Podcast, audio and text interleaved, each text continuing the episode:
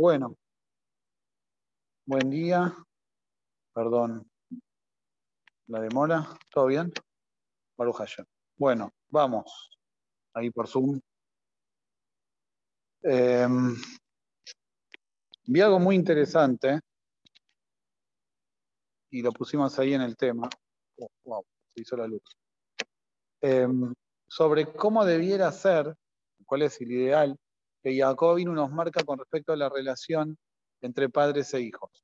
Nosotros vemos en esta peralla, en Perayot Baishlach, que Jacob vino en todo momento es el que va marcando, por decirlo de alguna forma, la pauta, la conducta, le dicen lo que tienen que hacer, eh, los acomoda, separa los campamentos, quién pasa primero, los presenta delante de Sab, ¿está bien? Y lo vemos como muy rígido, marcando mucho el, camino. Y al final de la peralla pasada, hay un régimen muy interesante. Dice que Jacob ahí no se encuentra con Labán. Cuando Jacob se encuentra con Labán, que Labán los pueda perseguir y toda la historia, entonces dice que se pusieron a hacer una suerte de obelisco, un monolito. Para marcar que esa iba, esa iba a ser la frontera. Iban a pasar para atacarse de un lado al otro. Hicieron un tratado de paz con Labán. Entonces el Pasuk dice que Jacob, dice el Pasuk, Jacob le le dijo Jacob a sus hermanos, Lictú Banim, recolecten piedras para hacer este montículo. ¿Qué hermano? El único hermano que tenía Jacob estaba en casa de sus padres y mejor perderlo que encontrarlo. Habían hermanos en plural y, y estaba en otro lado. Dice Rashi, en Banab, sus hermanos son sus hijos. Cuando la Torah habla de sus hermanos, se refiere a los hijos. Sheayolo Ahim, que eran como hermanos. Como hermanos da una relación más de confianza, ¿sí? no tan eh, piramidal, ¿sí? vertical, de padres e hijos. Entonces, ¿cuál es la relación correcta? Rashi acá nos dice que la relación de Jacob con sus hijos era como hermano, una cierta confianza. Y por otro lado, cuando la Torah nos habla acá de Jacob encontrándose con Esab, Jacob está siempre controlando a ver dónde están los chicos, acomodándolos, poniéndolos, fíjense. Entonces, ¿cuál es la idea? Uno tiene que ser eh, eh, abierto, generar una confianza grande, o tiene que ser un poquitito más distante y que se entienda que uno es autoridad y que baja línea, marca la pauta. Entonces, viene una respuesta muy interesante sobre esto, que dice que la actitud que nosotros como padres debemos tomar, perdón, silencio, la actitud que nosotros como padres debemos tomar depende de la actitud de la afuera. Depende de con qué actitud vienen los demás. ¿Sí? ¿Qué es lo que pasa? Esab, Esab se sabía ¿sí? que iba a la guerra. Entonces estaba claro que la situación era tensa, como se dice, el, aire se cortaba, que no era una situación cómoda para nadie. Entonces, Jacob vino ahí, podía estar como autoridad, acomodando todo, y nadie iba a reclamar. Porque cuando uno se ve ante una situación grave que lo puede llegar a desbordar, entonces claramente, sin ningún tipo de reclamo, acepta la autoridad, porque sabe que esa autoridad me va a indicar lo mejor para mí. Confío en esa autoridad y sigo ese camino. Pero Labán le dice a, a Jacob, qué mal que estuviste. Está bien, querías volver a la casa de tus padres, tenías que encontrarte, todo lo que vos quieras. No me diste la posibilidad de besar a mis nietos. Es más, él también los llama hijos. Levanay a sus nietos los llama hijos. No me dejaste besarlo siquiera, despedirme, por lo menos. Ahí la actitud de la afuera, la actitud de la van, es una actitud amistosa. Viene a abrazar, viene a besar, viene a ofrecer cariño. Entonces Jacob Avinu sabe que si él va a actuar con rigidez, entonces corre el riesgo de que los chicos se vayan detrás de ese cariño que Labán mostraba en ese momento. Entonces la idea es, nosotros como padres constantemente estamos en esta lucha contra lo que podemos definir de alguna forma el afuera, que son todas las influencias externas que pueden ser negativas, sean Labán o sea Esab. ¿Está bien? pero nosotros tenemos que ser conscientes de cómo viene, cuál es la estrategia de la afuera, cómo viene el afuera a, a invadirnos. En la antigüedad, si vamos a revisar la historia de, de Am Israel, siempre lo que era el afuera venía con una postura muy frontal, violenta, de, ataque. A lo largo de la historia fue persecución. Nos, nos, persiguieron constantemente, ¿sí?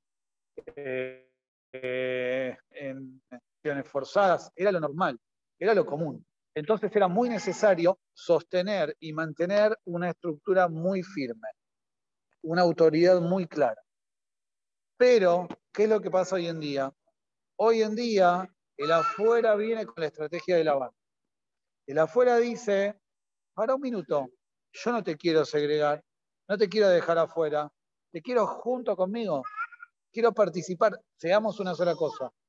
Entonces ahí nosotros tenemos que ser muy inteligentes y eh, saber, como alguna vez dijimos, todo el cariño y todo el afecto que nosotros no podemos dar por ser rígidos, nuestros hijos lo necesitan y lo van a ir a buscar. Si lo encuentran en otro lugar, lo van a ir a buscar a otro lugar.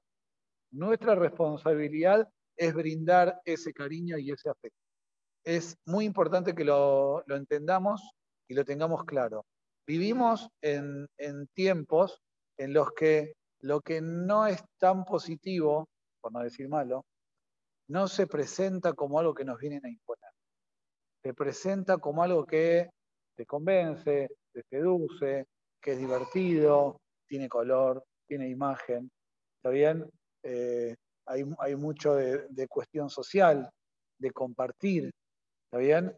Entonces, si nosotros vamos a ser muy rígidos, y cuando, por ejemplo, tengamos que decir que no, nuestro no sea algo así muy, muy tajante y taxativo, entonces nuestros hijos van a sentir, bueno, pero y en el otro ámbito o en el otro lugar o tal otra cosa que me ofrecen, me permite el sí, me deja disfrutar, me proponen pasarla bien, me proponen entretenimiento, me proponen divertirme, y entonces, ¿qué es lo más aburrido? ¿Qué es lo más eh, oscuro, por llamarlo de alguna forma? Entonces, naturalmente voy a atender, voy a ir a buscarlo. ¿Qué quiero decir? Nosotros hoy en día vivimos en épocas en las que la oferta de la afuera es muy amplia, es muy, muy grande. Y una de las razones de, despertar el interés por el afuera es porque nosotros nos convertimos en, en aburridos, en personas que tenemos un discurso monótono y que cansa y que aburre y que siempre es el no y que siempre es prohibir. Nosotros como padres tenemos que tener cierta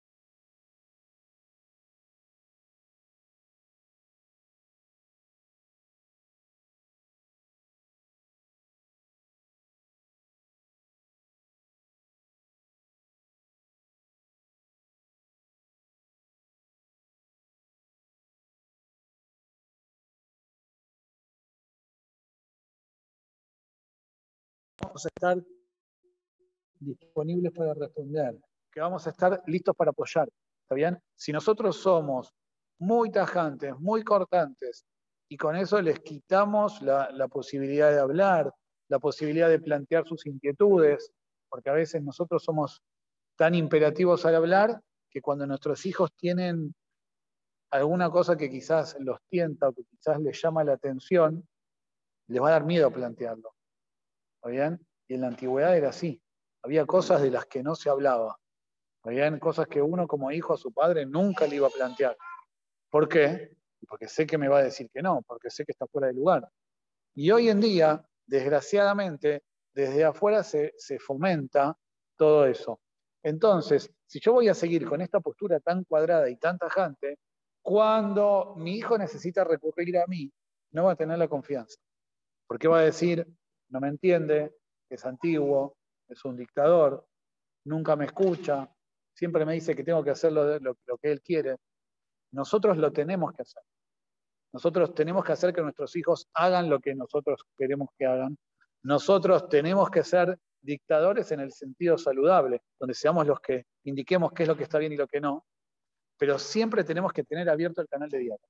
Que siempre puedan venir a preguntar, que siempre puedan venir a consultar, que cuando tengan una duda, que cuando tengan un momento, tal vez por decirlo de alguna forma, cuando sean más grandes, de flaqueza, me lo puedan venir a plantear, me lo puedan venir a decir. Y eso es lo que hace Jacob. Jacob sabe que cuando afuera está todo lindo y afuera es todo color de rosa, yo tengo que ser una persona abierta, contenedora, que esté dispuesta a escuchar. Si no, si no, esa necesidad de afecto y de contención, mi hijo la va a ir a buscar en el afuera. ¿Está bien? Porque a nadie, a ninguno de nosotros, nos gusta que nos griten. Nos gusta que, nos digan todo el tiempo que no. Vamos a seguir buscando el hueco para lograr el sí. ¿Está bien? Pero si yo encuentro una persona que me contiene, que me apoya, que me explica y que me ayuda a entender el por qué no, ¿sí? Entonces la relación ya es diferente, la confianza que hay es otra. ¿Qué quiere decir? Que entonces está mal establecer una escala de valores, establecer eh, pautas de conducta. No, está perfecto. Pero en esta generación tenemos que ser claros en evaluar el cómo. Nosotros tenemos que ser muy cuidadosos con el cómo. Si nosotros cerramos los canales al diálogo, a la conversación, a la comprensión con nuestros hijos, todo eso lo van a ir a buscar a otro lugar. Porque cualquiera de nosotros necesita relacionarse, obviamente que tenemos que tomar una autoridad, ¿sí? Pero necesita relacionarse con alguien que entendamos que nos comprenda, ¿sí o no? O sea, en nuestra relación de pareja, muchas veces, ¿qué es lo que nos pasa? lo que pasa es que vos no entendés. Pongámoslo de los dos lados, ¿está bien? Eh, yo qué sé, puede ser que nosotros como hombres no entendemos todo lo que es el, trabajo, el trabajo en la casa, entonces a veces surgen algunas diferencias. No, porque vos nunca entendés, porque vos nunca lo valorás. ¿Está bien? O a nosotros como hombres también nos puede pasar que ante ciertas situaciones creemos que no nos, no nos entendieron y el planteo no, pero porque vos tampoco nos entendés. Entonces uno lo que tiene que hacer es dialogar para llegar a ese término medio. Por ejemplo, me acaba de pasar. Estaba en reunión con el RAW. Eh, tenía que sacar turno para vacunación. Entonces le digo a mi señora, mira, este horario te queda cómodo, tal día, tal hora, en tal lugar. Sí. Le dije nada más que me tengo que llevar el auto porque ahora me voy para, para Coa. Habían con cuarto grado. Eh, me dice, bueno, está bien, no hay problema. Lo organizamos todo, conseguimos una sube, toda la historia. Bueno, todo bien. Llego, llega, y me manda mensaje, me sacaste turno para el nene equivocado, me dijiste el nene equivocado. No era, este, era el otro. Entonces llegó con el más grande, llegó con el más grande y le dicen, no, señor, este no es el que tiene el turno para vacunación. Y ahora se lo reprogramaron para, para mañana en, en, a la vuelta. ¿Está bien? ¿Qué es lo que pasó? Todos tenemos la mejor intención, pero a veces hay fallas de comunicación no, mira, ¿te quedó como el horario? Sí. ¿Te queda como el lugar? Sí, dale. Pero me olvidé de, chequear cuál era el nene. No confirmé cuál era el que se tenía que vacunar. Entonces hay una mala información, hay un corte, hay un ruido ahí en la comunicación que genera un problema, genera un conflicto. ¿Está bien o no? Entonces, si nosotros como padres vamos a tener este tipo de, cortocircuitos con nuestros hijos, nuestros hijos van a ir pasando el tiempo y van a decir, con él no puedo hablar me busco a alguien de confianza con quien pueda hablar, que está muy bien, o sea, nuestros hijos no van, no van a hablar todo con nosotros, a medida que se van haciendo más grandes, encuentran su grupo de pertenencia, encuentran sus amigos y hay cosas que hablan entre ellos. Pero sí, que quede el canal abierto para que las decisiones importantes, las trascendentales, que las tienen que consultar con nosotros que peinamos canas, ¿está bien? Las que nos quedan. Peinamos canas y tenemos más experiencia, podamos ayudarlos pero siempre en la generación en la que vivimos, en la que el afuera busca y seduce, nosotros tenemos que tener la misma estrategia. Obviamente que hay cosas que nosotros tenemos que decir, esto es así y esto no se hace. Esto funciona de esta forma y no se cambia. Está bien, pero que no sea la única forma de comunicación. Si esa es nuestra única forma de comunicación, estamos en problemas. ¿Sí? ¿Por qué? Porque algún día ese canal se agota cuando el chico puede volverse autónomo y no depender de nosotros, o buscar otro medio con el que se pueda comunicar como a él le viene bien, va a preferir comunicarse con la persona equivocada de la forma en la que a él le cae cómodo a comunicarse con la persona indicada cuando sabe que nosotros somos tal vez tiranos y, no podemos entenderlo y escucharlo. Esa es una cosa que me parece que es muy, muy importante, sobre todo en estos tiempos. Buscar el equilibrio. Hay un libro, justo esta semana tuve entrevista para Barnichá de mi hijo. Entonces, en la entrevista, después de la entrevista, conversábamos todo. Entonces, el Rab después tiene la costumbre de regalar un libro de Jinuja a los padres. Entonces, bueno, ah, este teníamos, este teníamos, el otro teníamos. Es un libro que ya está agotado, pero se, y hablamos alguna vez de estas cuestiones, que se llama El equilibrio delicado. Y ahí la autora habla del equilibrio que nosotros tenemos que encontrar como padres entre algo tan simple como el no y el sí. Nosotros muchas veces como padres estamos más acostumbrados al recurso del no que al recurso del sí. ¿Por qué? Porque el recurso del no, esta gente y terminó, se acabó la historia. El recurso del sí nos exige flexibilidad. Nos tenemos que empezar a moldar. Porque yo digo que sí, bueno, pero el sí no es un sí absoluto. Es un sí, pero fíjate cómo. ¿Puedo ir a jugar a la pelota con fulanito? Sí, podés ir a jugar a la pelota con fulanito, pero fíjate a qué hora volvés. ¿Está bien? ¿Puedo ir a almorzar? Ya los chicos van creciendo. ¿Está bien? ¿Puedo alguna vez ir a almorzar con mi amigo? Bueno, dale, pero ¿con quién vas a ir? Y lo más fácil es no, comes en casa y comes en casa. Bueno, dale, vas a ir. Perfecto. Pero vas a ir y tenés que llegar a horario de la vuelta, no te me entretengas eh, haciendo turismo por ahí. Y tenés que ir y tenés que cruzar como un señorito, respetar todos los semáforos. ¿Te comprometes a eso? ¿Está bien? Y uno como padre tiene que confiar. Y, bueno, ¿y qué hago? Lo más fácil es el no. Lo más fácil es el no. Pero muchas veces se nos hace difícil encontrar el equilibrio entre los sí y los no. A veces es tanto el discurso del no que nuestros hijos deciden aburrirse de nosotros, porque nosotros los aburrimos, ¿está bien? Y perdimos el equilibrio. Entonces ellos mismos deciden, ¿sabes qué? Esto con mi papá no lo hablo, porque sé que me va a decir. Entonces es muy importante saber encontrar el equilibrio. Una segunda cuestión, hay un momento conmovedor en la Perayá, que es cuando se encuentran Jacob y Esab. Jacob y Esab se encuentran y en ese momento se abrazan, el famoso beso de Esab, mejor que no te bese, ¿está bien? Eh, igual después se tuvo que hacer la dentadura completa, pero bueno. Pero Esab intenta morder a Jacob, no lo puede morder, no le puede hacer nada. Y ahí Esab aparentemente se ve conmovido por lo que, por lo que hizo Jacob. Y le dice, mire Jacob la majanea de ayer pagaste, che, todo esto que me mandaste, todo esto que me mandaste, ¿es para mí? Si dijo, sí, Linzogen venía, Doni, quiero caer en gracia de tus ojos. Y ahí hay un discurso entre Jacob y Esab. ¿Y Esab qué dice? Vayomer Esab y Eshli Rab. Dijo Esab, tengo mucho. Ají y quédate con lo que tenés. Vayomer Jacob. Jacob le dice, no, por favor, quédate con el regalo, aceptalo. Tomalo. ¿Está bien? Y Jacob le dice, Elohim Borolán me agració y tengo todo. Jajamim nos dicen que la filosofía de Jacob y la filosofía de Sab están definidas en estas dos palabras, entre Rab y Kol.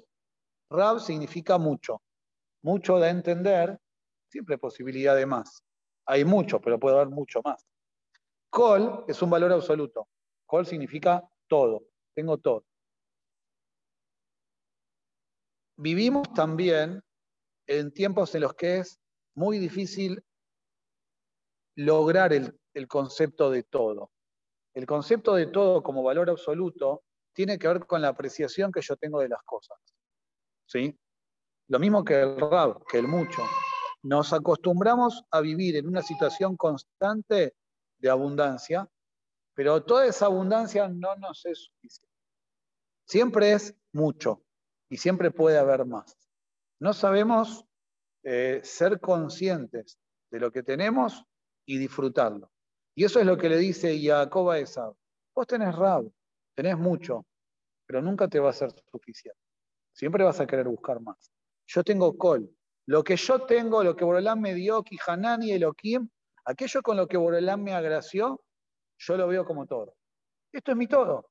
Esto es lo que Borolán me dio y tengo la responsabilidad de disfrutarlo. Hay una Gemara que dice que Yesh lo manero La persona que tiene 100 quiere 200, no está feliz con 200, siempre quiere más. Y hay otra Gemara que dice que en Adam met vejatzita La persona no se va de este mundo con la mitad de lo que quiere. Ni siquiera se queda con la mitad de lo que quiere. No se va satisfecho. Pasa por toda su vida y materialmente nunca está satisfecho. La pregunta que hacen Jajamim es, no se va del mundo con la mitad. No es cierto. Porque si el que tiene 100 quiere 200 y el que tiene 200 quiere 400, cuando se vaya del mundo, con la mitad se quedó. De manera que dice, si tiene 100 quiere el doble, si tiene 200 quiere el doble. O sea que la mitad la tiene. ¿Está bien o no? Entonces, ¿por qué la Gemara dice que la persona no se va del mundo siquiera con la mitad de lo que, de lo que tiene? De lo que quiere. La mitad de lo que quiere, sí la tiene. ¿Entienden la pregunta o no? Dicen Jajamín, cuando vos estás pensando en lo que podrías tener y no en lo que tenés, lo que tenés tampoco lo tenés. Entonces, esta persona que vivió toda su vida con sus 100, pero esperando 200, con sus 200, pero esperando 400, el día que termina su vida, no tiene la mitad, porque esos 100 no los tiene, porque la angustia de los 100 que le faltaban no les permitió disfrutar los 100 que tenían. ¿Se entiende? Y este es un mensaje muy, muy importante que nosotros como padres tenemos que transmitir a nuestros hijos. Es muy difícil nosotros mismos como adultos vivir. Es muy complicado vivir con esta convicción porque vivimos en el mundo de la exposición, en el mundo donde todos muestran, en el mundo donde, desgraciadamente, ¿no? Pero los chicos ven que, fulano, mengano o sutano tiene una colección de siete autos de lujo, ¿está bien? Y tiene autos, jugadores de fútbol, hablando, ¿no? Autos personalizados y exclusivos con su nombre y solamente se fabrican, no sé, 10 en el mundo y él, como es el personaje más famoso, se lo puede comprar. Y entonces nuestros hijos se van acostumbrando a eso, van viendo eso, y cualquier otra cosa no los satisface. En el imaginario que se genera, que es algo tan, eh, perdón por la expresión, tan psicótico y, enfermo como Instagram. ¿Qué es? ¿Qué es? O sea, a ver, puede haber gente que genere contenido positivo, no sé cuántos serán. Creo que los dedos de una mano me sobran. Pero normalmente, ¿qué es? Hay gente que se muestra, que muestra un estilo de vida genial, hermoso, alegre, contento, ¿sí? Y toda la gente lo ve, y toda la gente lo consume, y toda la gente está pendiente de eso. Yo he visto adolescentes que se levantan a la mañana y lo primero que hacen, antes de Modianine, Tinete ¿no? Eh, es chequear Instagram es chequear Instagram. ¿Y a quién tiene? No está el de Vilna. Hay, jugadores, hay personajes famosos, lo que fuere. ¿Y qué es lo que cada uno hace? Lo que cada uno hace es mostrar su estilo de vida, mostrar lo que él considera importante, lo que él considera genial. Y las personas lo van viendo, lo van viendo, y al ir viéndolo, al ir viéndolo, eh, se les va metiendo en la cabeza es una filosofía de vida y que se va contagiando, por, pero por millones, por millones. Em, hay gente que trabaja con esto, por ejemplo, que intenta trabajar, no sé, que vende, que dice que sí, con redes sociales. Entonces, les digo porque conversé con ellos, eh, los veo mal, y digo, ¿qué te pasa? Me dice, no, esta semana no sé que se había caído, que no funcionaban, que las preguntas que no le llegaban las preguntas de los clientes, que se habían matado con el community manager. Le digo, bueno, está bien, pero dice, no, no, no, estoy trabado, no puedo estudiar, no puedo nada, pues no, puedo trabajar, no puedo trabajar. Digo, bueno, está bien, pero regula, tranquilízate, frena un poco y no, no, no, estoy, estoy alterado. ¿sí? O sea que aún los que lo usan para trabajo les genera una alteración fuera de lo común. Locura. entiendo la preocupación de cualquier persona que necesita trabajar y las cosas se traban, ¿está bien?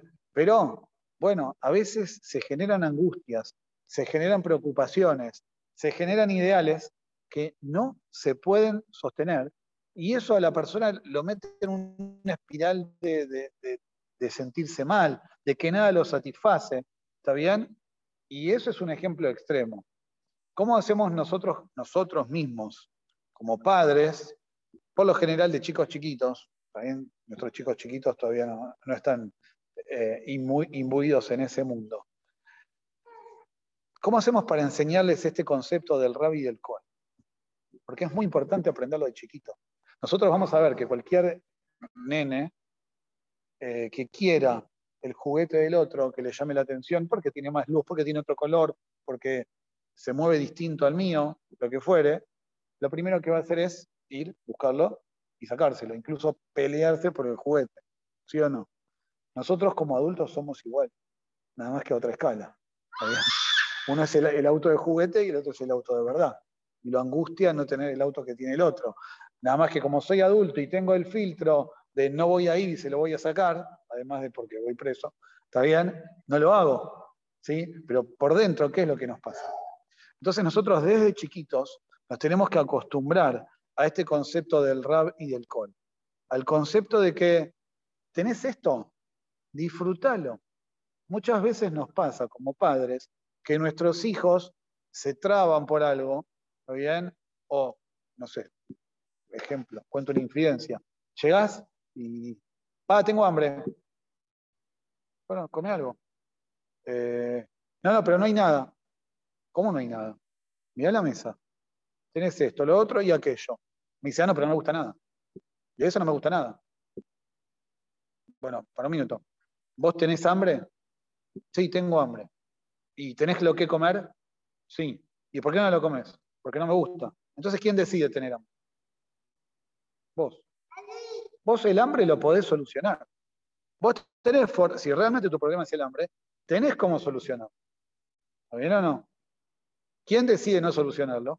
Yo. Porque hay otro valor, que es la falta del col, la falta de, mira esas galletitas que hay, ese budino, esa fruta que hay, es lo que hay. Y lo tengo que disfrutar. Y si lo quiero comer, lo tengo que comer. Si realmente tengo hambre. ¿Está bien? Opción 1, ejemplo 1. Ejemplo 2, eh, que tiene que ver con lo mismo, pero pasa. Me estoy muriendo de hambre. ¿Nunca le dijeron a sus hijos me estoy muriendo de hambre? ¿Eh? Bueno, cuando sean más grandes, me estoy muriendo de hambre. ¿Qué quiere decir me estoy muriendo de hambre? ¿Vos sabés lo que es el hambre? No sabemos lo que es el hambre. Baruch Hashem no sabemos lo que es el hambre. Podemos tener ganas de comer. Hambre no. Hambre no. Estar muriéndonos de hambre tampoco. Estar muriéndonos de sed tampoco. Y la prueba más grande es que si nosotros le intentamos solucionar el, perdón por la expresión, la muerte por inanición a la persona que, que declara que se está muriendo de hambre con algo que no le gusta, ¿qué va a hacer? ¿Lo va a comer o no? ¿Lo va a comer o no? Si alguien realmente se está muriendo de hambre, ¿lo va a comer o no? Sí. Pero si mi hijo viene y dice, me estoy muriendo de hambre, y yo le doy de comer algo que no le gusta, ¿lo va a comer o no? Entonces no se está muriendo de hambre. No se está muriendo de hambre. Tendemos también en los planteos a inflar todo. Todo se agranda. ¿Está bien? ¿Tenés algún problema? ¿Tenés alguna dificultad? ¿Tenés hambre? Vamos a una necesidad básica. Un nene tiene hambre.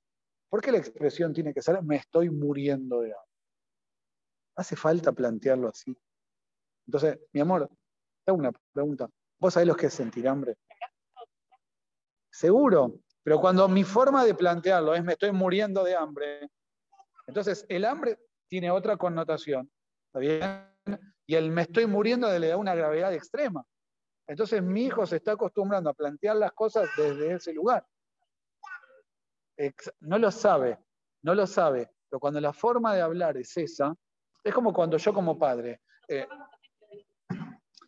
nosotros también, nosotros también, pero a veces uno lo toma como línea general y siempre habla así, o no, es una expresión que que de vez en cuando se da, pero a veces pasa que se naturaliza. Entonces nosotros como padres tenemos que saber, como padres, como adultos, como, lo que fuere, para un minuto, frena. O sea, lo que nosotros le debemos ayudar a hacer a nuestro hijo o al nene es ponerlo en perspectiva. ¿Sí? Para un minuto. No es hambre, tenés ganas de comer. Segundo, no te estás muriendo. ¿Está bien? Vas a, a ver, ¿qué pasa si media hora más no comes? No va a pasar nada. ¿Está bien? Porque, por ejemplo, me estoy muriendo de hambre, no se lo soluciona con un plato de fideos, porque no quiere fideos, pero si en el comedor aparece la tortilla de papa, se arma una fiesta. ¿Está bien? Pero, pero, ¿qué pasó? ¿No tenías hambre? ¿Había fideos? Sí, está bien, pero yo tenía hambre de tortilla de papa, me lo han dicho. ¿Está bien o no? O sea que las expresiones que nosotros usamos no nos llevan a, generar ese ambiente del col, de la satisfacción con lo que hay. Porque no es que no hay lo que comer, sí hay lo que comer, pero el capricho hace que yo quiero otra cosa. Eso también lo tenemos que transmitir y educar. Yo creo que los varones somos más de estómago, pero vayamos a una versión tal vez más femenina. Igual los varones también. No tengo de qué ponerme. No, tengo, no sé qué ponerme. No, no, no hablo de grandes, hablo de chicos. No sé qué ponerme. No sé, no, no, es no tengo que ponerme. No tengo que ponerme. O con varones. Eh, no hay medias. Sí hay medias. De buscarlas. Están colgadas afuera. Están en el tender. Ah, pero no hay medias. En el cajón no hay medias. Bueno, no están en el cajón. Andé y buscarlas. ¿Está bien o no? Estamos acostumbrados a generarnos problemas. Y lo que nos genera esos problemas tiene que ver con esta concepción del rab y el col. Cuando yo siempre busco más, siempre quiero más, ¿está bien? No, no, no sé eh, satisfacerme con lo que hay, valorar lo que hay, siempre voy a encontrar el problema. Siempre voy a encontrar lo que me trabe. Y muchas veces me va a costar encontrar la solución. Y justamente tiene que ver con que filosóficamente no estamos preparados para buscar soluciones, nos generamos los problemas. Y una cosa más,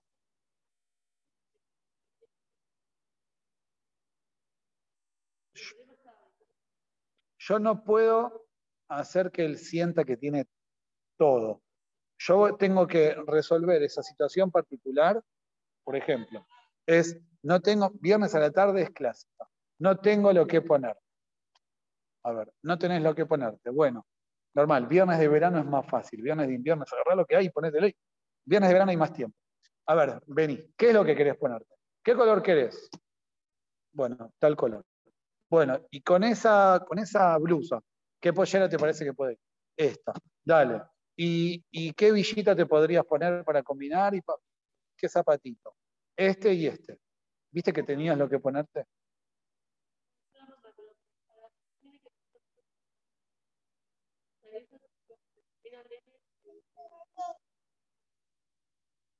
Nosotros, nosotros, nosotros tenemos que em, saber, o sea, no es malo darles, pero tenemos que saber dosificar el, el cómo damos y el cuánto damos.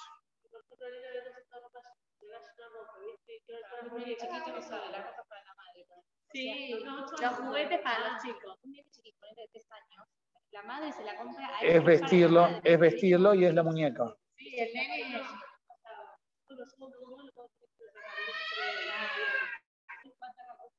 Claro. Bueno, está bien, pero, el placar llega un momento en el que. Claro. El que tenga, no. Pero sí nosotros tenemos que enseñarles que, por ejemplo, no me trabo con, un determinado artículo. Puede, haber que, puede ser que algo me guste. ¿Está bien? Ahora supongamos que esa prenda que me gusta ahora no está. No está disponible porque se manchó y hay que lavarla y yo no, no se llegó a lavar o lo que fuere. Entonces, el berrinche de quiero eso, eso, eso y eso. ¿Qué hago? Es un capricho. Entonces, yo puedo tener todo lo que tenga, puedo tener todo lo que tenga,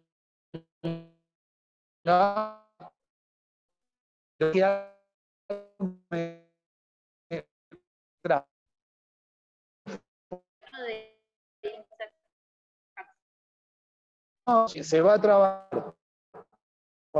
tiene, eso es lo que ¿sí? Entonces, a largo le está generando angustia que no debiera. Por ejemplo, ¿no? está mal, tipo, siempre darle las cosas. No está mal, igual, igual igualmente en algún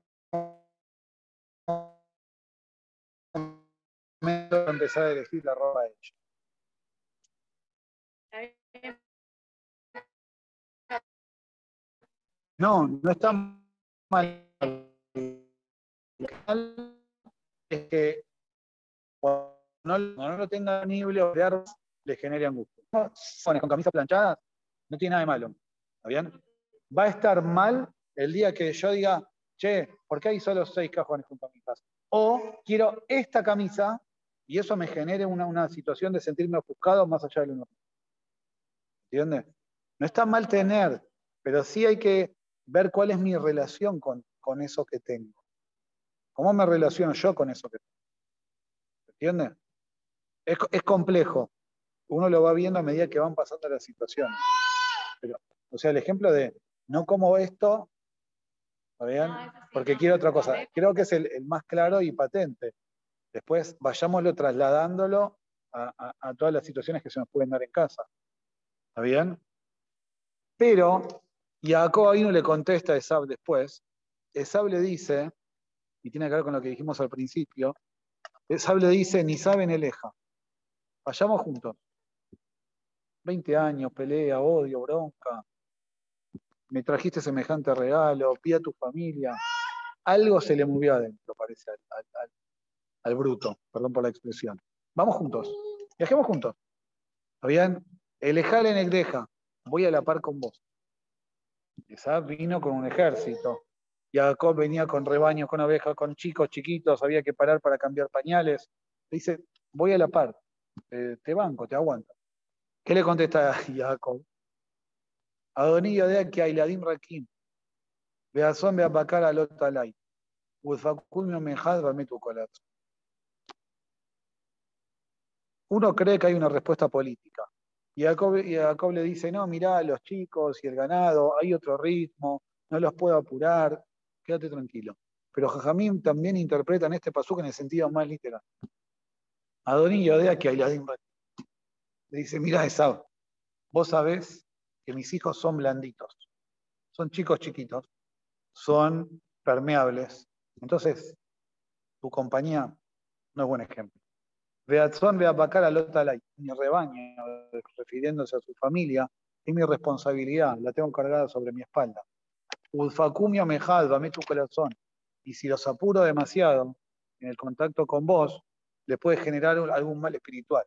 Meto en el sentido espiritual, espiritualmente les puede generar el mal.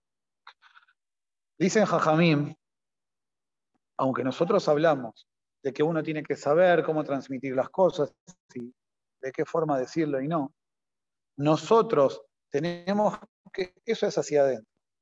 Eso es como yo le transmito la convicción a mí. Pero nosotros tenemos que ser férreos defensores de las barreras que ponemos a la fuerza. Nosotros tenemos que claramente definir qué es lo que sí, qué es lo que no. Y una vez que decidimos que algo es no, eso es no por siempre. Nunca. Muchas veces la insistencia de los chicos, la insistencia de un amigo, la insistencia de algún familiar. bien? Dale, che, no seas tan eh, exigente con el nene.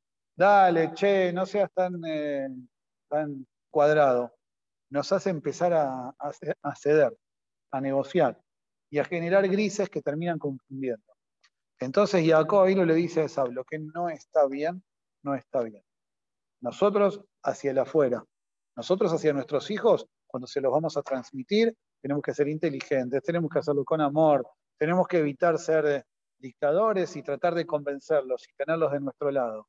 Pero al afuera, cuando venga esa y se quiera meter, acá no se entra, acá la persiana está baja. Bien? Eso también es muy importante saberlo y es otra de las enseñanzas que nos deja Jacob. Entonces, en resumen, dijimos tres cosas.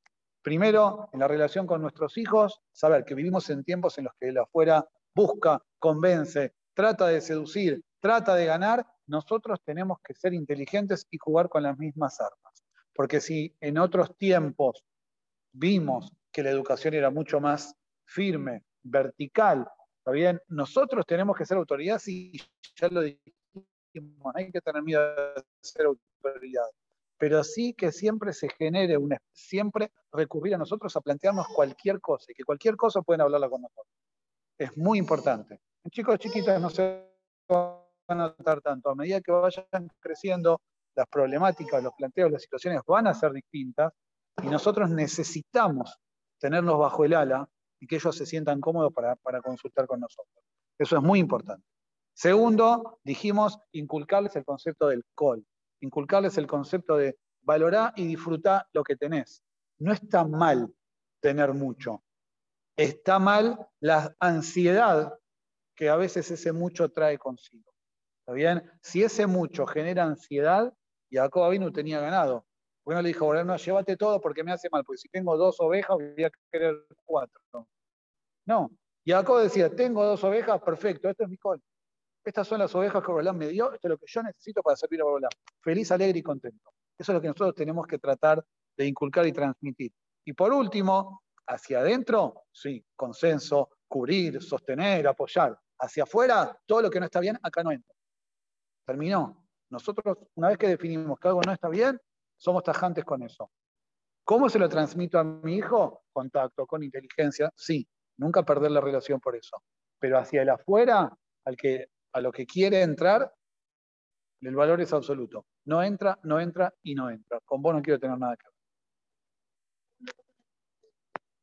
Eh, depende. ¿La qué?